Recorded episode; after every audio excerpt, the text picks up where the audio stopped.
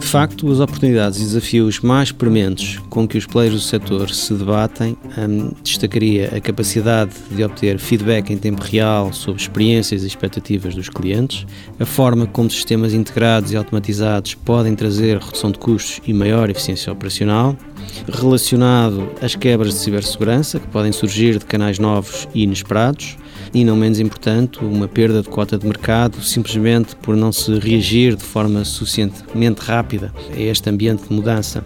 Existem de facto um conjunto de disruptores digitais eh, e não digitais eh, que importa às organizações conhecer e saber relacionar para entenderem o impacto que a disrupção pode ter no negócio.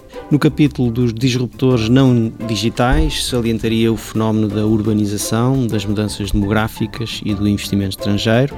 Sobre disruptores digitais ou com componente digital, destacaria com relevo para o turismo, o sharing economy, o Internet of Things e Big Data Analytics, a robotização de processos e a cibersegurança.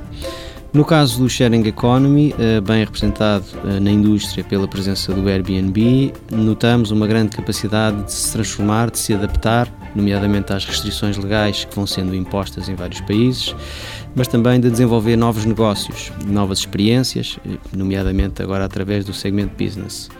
Importa, portanto, às cadeias tradicionais de hotéis responderem com melhores experiências aos clientes, incluindo na vertente digital nomeadamente com serviços de concierge. O Internet of Things e Big Data Analytics são ferramentas que consideramos absolutamente essenciais um, a serem utilizadas um, pelos players deste setor, uh, na medida em que permitem melhor entenderem um cliente ao longo do tempo, proporcionar melhores experiências a esses clientes e identificar eficiências operacionais.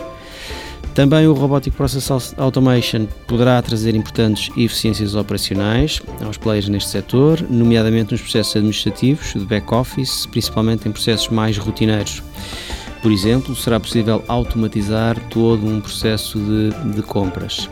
Não menos importante, e no ambiente atual, os ciberataques são uma ameaça bem real para as organizações e é imperativo estas estarem preparadas para detectar, diagnosticar e mitigar os elevados danos patrimoniais e reputacionais também que daí podem, podem advir. Portanto, é absolutamente essencial haver uh, uma estratégia em vigor para identificar e abordar estas tendências e poder responder uh, neste complexo mundo de negócios. Economia em Movimento é uma parceria TSF e EY. EY, a construir um mundo de negócios melhor.